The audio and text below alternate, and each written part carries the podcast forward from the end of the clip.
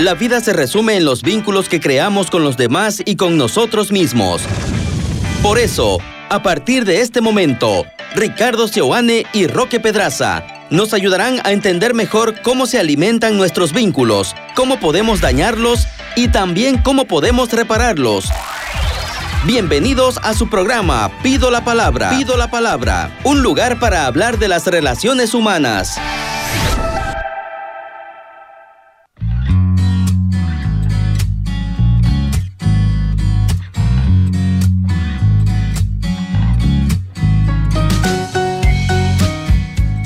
Muy buenos días, queridos hermanos, queridas hermanas, sean bienvenidos a nuestro programa Pido la Palabra compartiendo con ustedes este que es un espacio de conversación, de reflexión, de diálogo, de crecimiento personal y de reparación y de sanación de nuestros vínculos. Hoy en particular tenemos un programa muy especial, pero no quiero empezarlo sin antes enviarles un saludo a todas las personas que nos sintonizan a través de la señal de internet en www.radiobetania.com y a todas las personas que nos sintonizan desde las distintas repetidoras de nuestra querida Radio Betania. Dona, vamos a intentar desarrollar una serie de conversaciones en torno a un tema que creo que nos ayuda a todos, que nos interesa a todos y que nos eh, pone un poco en esa sensación de, de necesidad, ¿no? Porque vamos a hablar un poco de la ansiedad. Vamos a hablar de la ansiedad y vamos a hablar de la ansiedad sobre todo entendiendo esta como una respuesta de todos los organismos que nos ayuda a querernos defender que nos ayuda a querer salir de paso de ciertas situaciones de amenazas, de ciertas situaciones de peligro y que la podemos vivir de determinadas maneras.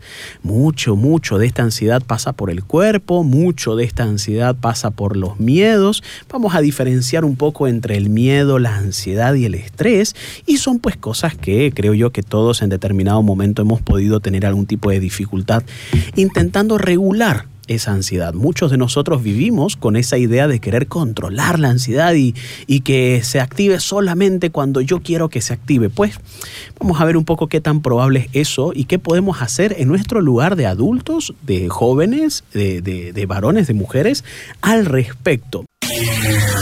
Continuamos con Pido la palabra. Pido la palabra.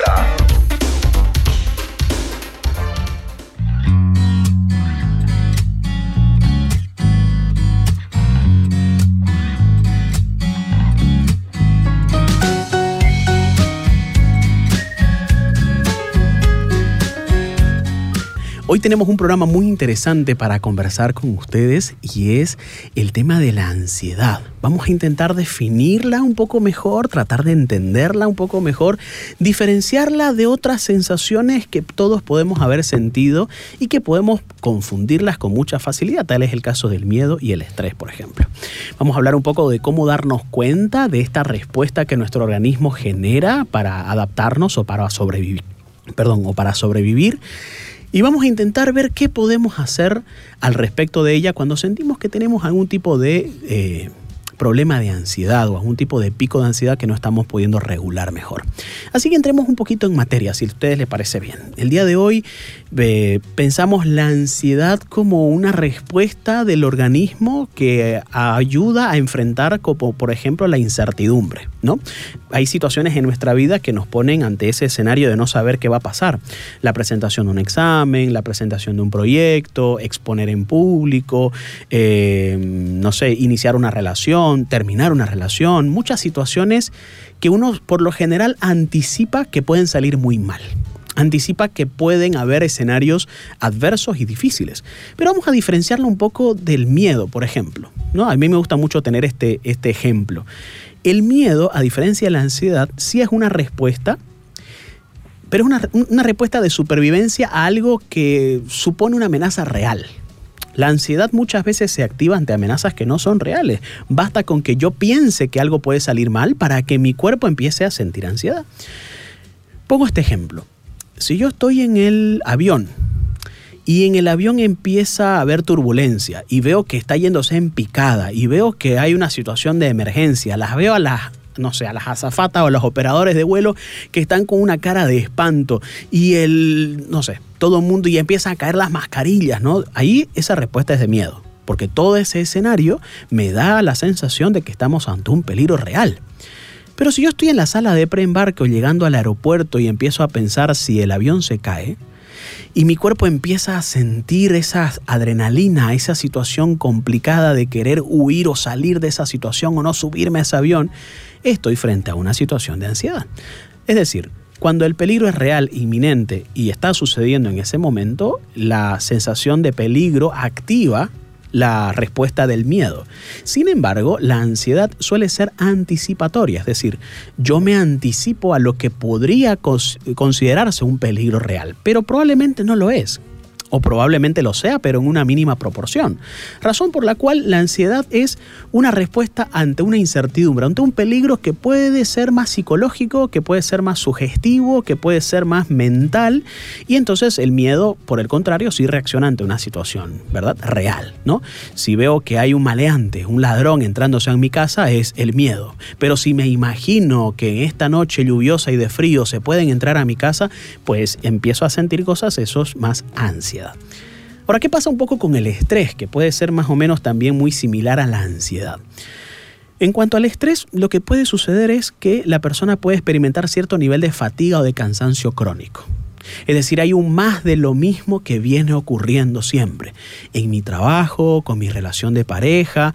Y si bien es cierto, el estrés se, lo puede anticipar, yo he visto personas, por ejemplo, que empiezan a, desarrollar ciertos síntomas de estrés antes de llegar a sus trabajos porque el solo hecho de que estén conduciendo hacia el mismo y empiezan a imaginarse la tratada de su jefe, eh, las eh, negligencias de su equipo, eh, la presión alta a la que está sometido, ya empieza a anticiparse y empieza a experimentar una sensación de estrés, aunque no esté en esa situación. Pero de vuelta, quizás lo que se diferencia entre el estrés y la ansiedad es que el estrés suele ser en muchas ocasiones más continuo y además suele ser experimentado como una especie de, ya, ya no quiero esto, ya, me cansé de esto, ya no quiero más. ¿no? Estoy cansado de esta misma situación, del más de lo mismo, estoy abrumado, sabes que no quiero que me digan nada, no quiero hablar con nadie. Y esa sensación de fatiga, de cansancio y de sentimiento abrumador es lo que caracteriza principalmente el estrés. Sin embargo, de vuelta, la ansiedad, al ser más anticipatoria, al no tener tanto que ver con el con el contexto, digamos, estresante en el que se encuentra, pues puede haber alguna diferencia, ¿no? Ahora bien, cuando hablamos de ansiedad y empezamos a hablar un poco de eso que me pasa cuando sobrepienso las cosas. Cada vez más, usted sabe que nosotros hacemos talleres en colegios y a mí me sorprende que cada vez más cuando preguntamos quiénes han tenido la oportunidad de sobrepensar las cosas o suelen sobrepensar las cosas que les preocupa, una gran mayoría, por no decir todos, levantan la mano. Estamos hablando de chicos de secundaria, ¿no? Chicos que, eh, digamos, le ha pasado cosas en la vida, pero algunos no tanto, ¿no? Entonces, cuando uno empieza a darse cuenta que esto es cada vez más normal, que la gente cada vez más la presenta en determinados momentos, evidentemente estamos hablando de un problema real y casi casi de salud pública, ¿verdad? Eh, la ansiedad entonces es una respuesta del organismo que genera nuestro cuerpo ante una situación que se considera amenazante, que mi mente empieza a percibir como que algo malo puede pasar. Y esa respuesta del organismo eh, desde la respiración acelerada, la taquicardia, las ganas de salir corriendo, las fuerzas en los pies o en las manos, eh, el hormigueo, eh, las ganas de comer o las ganas de no comer y toda esa sensación, digamos, de alerta, de no poder dormir, de estar como muy pendientes de, hay un sistema de alerta que está continuo, es evidentemente una situación de ansiedad. Ahora bien, hay personas que tienen una personalidad ansiosa, un perfil ansioso se llama, ¿no? que son personas que por lo general se vienen relacionando con altos niveles de ansiedad desde hace mucho tiempo. Esas personas que por lo general presentan ese nivel de ansiedad alto empezaron a normalizar los exagerados niveles de ansiedad. Muchas de estas personas padecen situaciones eh, biológicas que están fundamentadas principalmente en ese nivel alto de ansiedad. ¿no? Eh, problemas en, el sistema digestivo, problemas cardíacos, problemas neurológicos, problemas eh, hormonales, entre otras cosas. Ahora bien, esto, esto del, perfil ansioso es importante porque hay personas que han normalizado tener un nivel alto de ansiedad. Por ejemplo, yo he conocido personas que siempre están con la alarma prendida, digo yo. Siempre están en estado de alerta, están hipervigilantes. No ante ciertas cosas, sino ante casi cualquier momento de la vida. Como que si se levantaran con una armadura dispuestas a pelear y a responder ante cualquier amenaza que se les pueda presentar. Son personas que por lo general tienen un nivel de ansiedad alto en el día a día, aunque no lo perciban, y que, eh, no sé, llega una persona a la casa y rápidamente se alteran y siente como esa sensación de un peligro constante, ¿no? Este, por favor, no me asustes, ¿no? Y una persona llegó simplemente, o sea, no, no, pasó gran cosa, no llegó a asustarte, llegó simplemente y ese ruido extraño te hizo pensar, te hizo tener ese sobresalto, ¿no? Son personas que por lo general viven con altos niveles de ansiedad. Sin embargo, hay personas que a la ansiedad se les genera en, en diferentes situaciones. Eso es lo más normal. Lo más normal es que toda persona tenga niveles de ansiedad en determinados momentos. Como decía en un principio, ante una presentación de un proyecto, antes de un examen, ante una entrevista de trabajo, ante una ruptura de pareja, ante una situación amenazante de mi pareja que haga contra mí. Y todas esas cosas que pueden suceder y pueden desarrollarse en diferentes situaciones. Es decir, no suelo estar ansioso, pero cuando esto pasa, me suelo poner así. Ahí no estamos hablando de un perfil ansioso, estamos hablando de una ansiedad que se da de forma situacional. Ahora bien, si yo he tenido un trauma, si ha pasado algo que a mi cuerpo le ha hecho sentir una angustia muy grande, por lo general mi cuerpo va a anticiparse ante cualquier cosa que se le parezca. Me explico. Si yo, por ejemplo, he pasado por el trauma de la infidelidad, y esto ya pasó mucho tiempo, y sea que esté con mi misma pareja o, no, cuando mi cuerpo interpreta que estoy ante una situación muy similar, empieza a reaccionar de forma ansiosa. Es decir, empieza a decirme algo así como cuidado, esto puede pasar de nuevo cuidado. Tenés que mantenerte alerta, porque ya sabes lo mucho que nos dolió la última vez que nos hicieron esto. Y tenés que estar muy alerta y muy pendiente. Entonces, sea que esté con esa persona o no, sea que haya pasado mucho tiempo o no, esa respuesta ansiosa que viene con pensamientos, que viene con eso que ustedes llaman películas en la mente, que viene con esta sensación de querer controlar la situación y de querer tenerlo todo bajo control, hace que uno perciba situaciones de ansiedad. Entonces, si hay situaciones que por lo general a todos nos ponen ansiosos, hay personas que ya de por sí tienen un perfil ansioso. Y hay personas que frente a situaciones de trauma o de angustia muy fuerte, el cuerpo interpreta que va a volver a pasar por lo mismo, que cuidado, que hay que cuidarse, ¿no? Entonces estamos hablando de una respuesta de ansiedad. Pero es, es, diferente la respuesta, si ustedes se dan cuenta, ¿no? Si yo tengo un perfil ansioso, si algo grave me pasa y yo ya de por sí tengo un perfil ansioso, lo más probable es que tenga lo que nosotros llamamos ataques de ansiedad o ataques de pánico. Que ese es como en una situación, a muchos les ha pasado, algunos muy contadas veces, otros muy regularmente, que son situaciones de peligro que casi casi que dura como 10, 15 minutos, pero una, una alteración de todo el organismo muy fuerte, muy grande y empiezan a pelear con ellos mismos. No sé, ay, de nuevo va a venir el ataque de ansiedad, de nuevo va a venir esta situación en la que no me puedo controlar, de nuevo va a venir estos pensamientos que no puedo controlar y entonces eso se lo experimenta como un grave síntoma donde el cuerpo explota de, de esta situación. Quiero que entienda usted esto. Estamos entendiendo la ansiedad, ¿no? Quiero que usted entienda que los seres humanos solemos pensar y anticiparnos a las cosas. De ahí es que el ser humano es el único animal que se amarga la vida anticipadamente. Y el cuerpo recibe todo lo que la mente le va diciendo. Es decir, si usted anticipa X, Z, Y peligro, para el cuerpo eso está pasando en este momento. Entonces si yo empiezo a pensar, no sé, me van a despedir me van a llamar la atención, me van a dar un memorándum. Como está la situación, no va a haber dólares, este, va, vamos a irnos a la quiebra. Este va a ser un país este, muy pobre. Vamos a entrar a una crisis económica tremenda y entonces si yo ya de por sí tengo, no sé, una personalidad ansiosa, lo más probable es que yo empiece a vivir eso corporalmente como si ya estuviera sucediendo. Como si esto ya fuera una realidad. O sea, ya para mi cuerpo ya perdí la casa, ya para mi cuerpo perdí el trabajo, ya para mi cuerpo no tengo para comer. Y entonces toda esa respuesta que el organismo hace es lo que te ayuda a querer salir de eso. es decir, el cuerpo interpreta y piensa, estamos ante un peligro inminente. No comamos, no durmamos. Tenemos que estar alerta. Tenés que sobrevivir. Tenés que hacerlo bien. Entonces, es, es complicado porque de pronto uno despierta y dice, pucha, pero nada de esto ha pasado, ¿por qué me siento así? Nada de esto ha ocurrido. ¿Por qué me anticipo y me hago las ideas que me hago en la mente y me afectan tanto? Cosas que no han pasado en lo absoluto. Que pueden pasar, seguro. Que tienen cierta probabilidad, seguro. Pero que no han pasado. Decía un autor, economía mental es entender que es mejor sufrir por las cosas que pasan que por las cosas que nunca pasaron. Otro autor decía, he sufrido muchas cosas en la vida, el 99% de ellas nunca ocurrieron. Entonces uno dirá, claro, será pues mejor sufrir por las cosas que realmente pasan.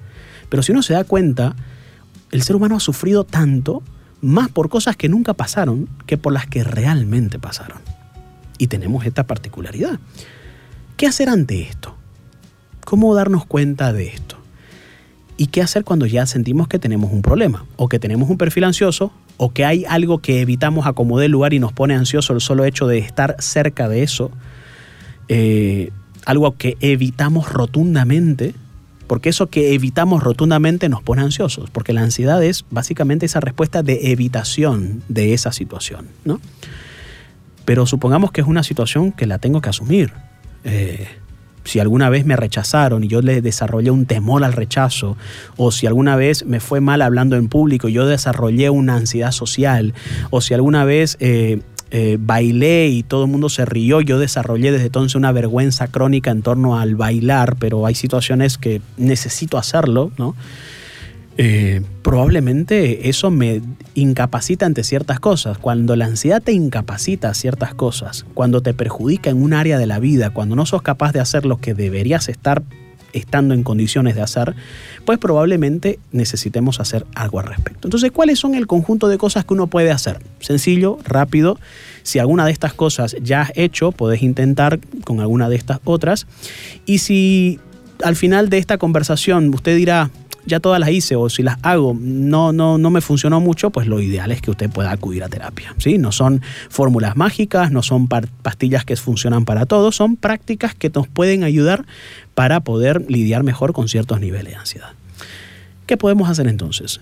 Lo primero, eh, es muy, es muy útil que nosotros podamos relacionarnos con los pensamientos que tenemos. Porque por lo general cuando estamos ansiosos nos fusionamos con esos pensamientos. Es decir, creemos absolutamente todo lo que nuestra mente nos dice.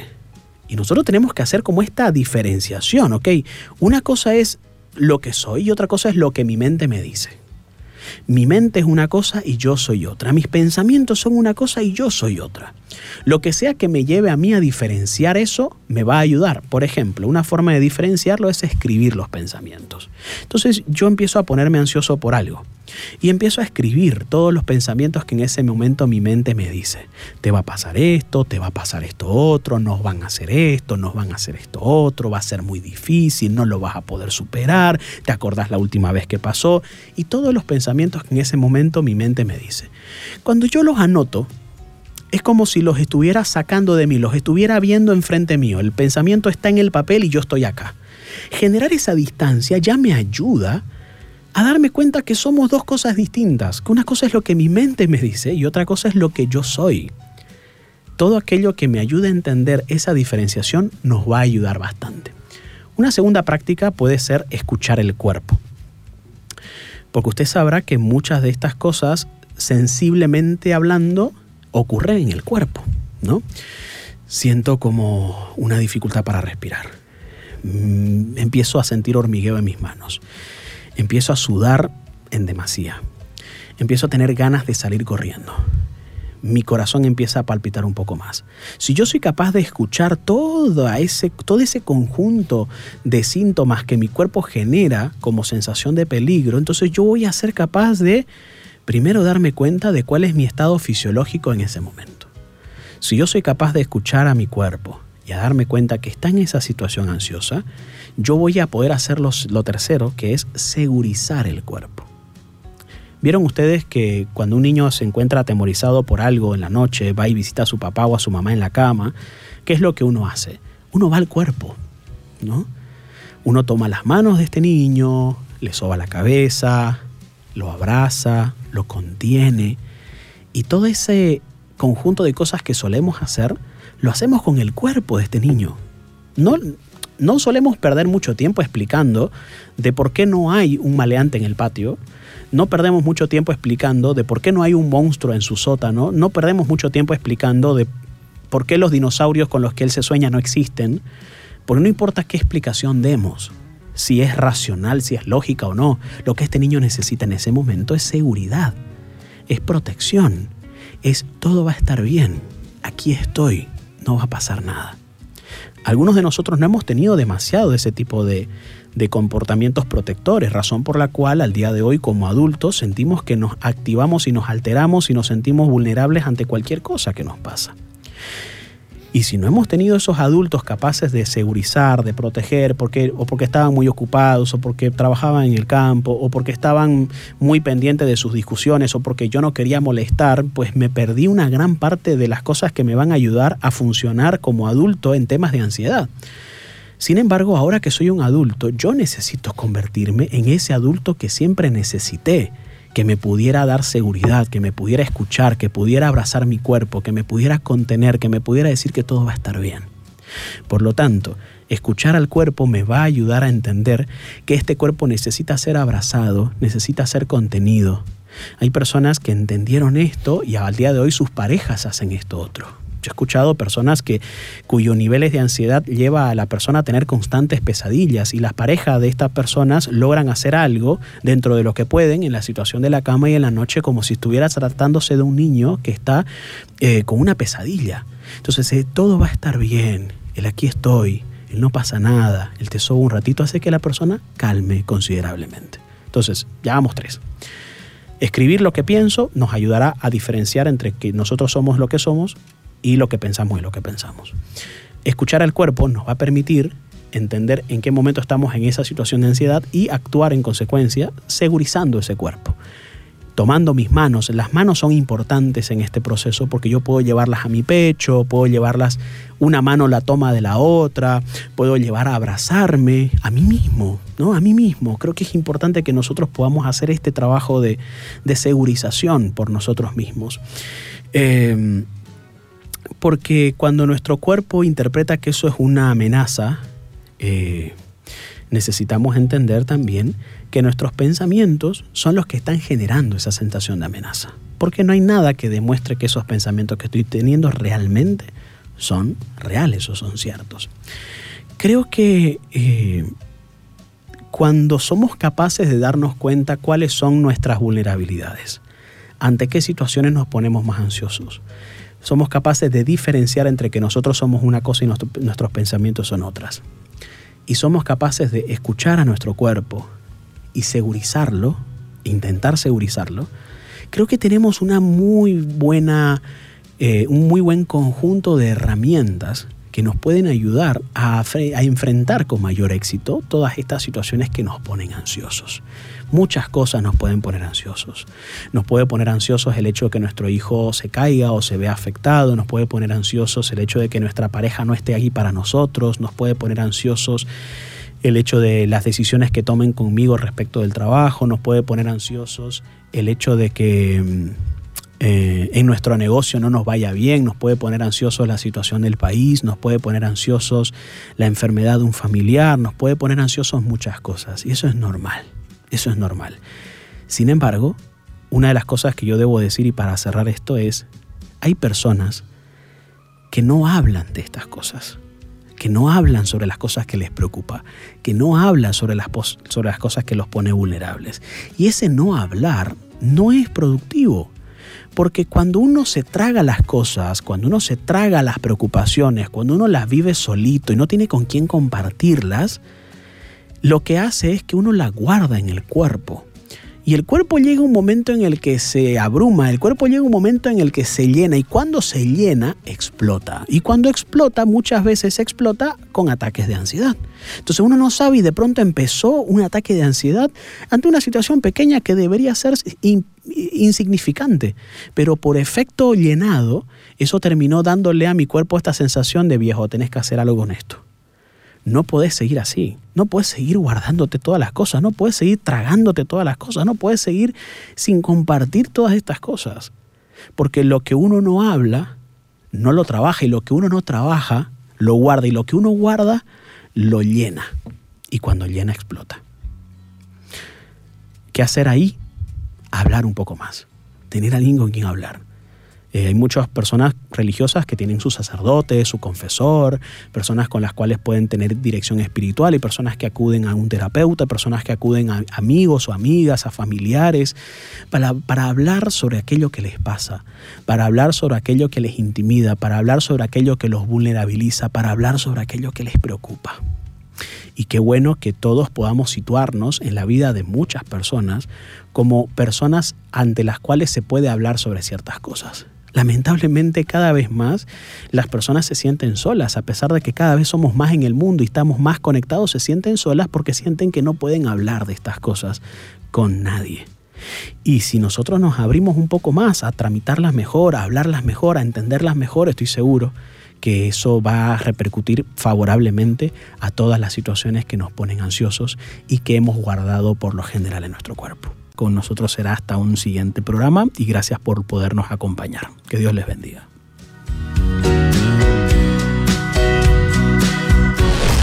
Escuchaste Pido la Palabra con Ricardo Seoane y Roque Pedraza por 93.7 FM.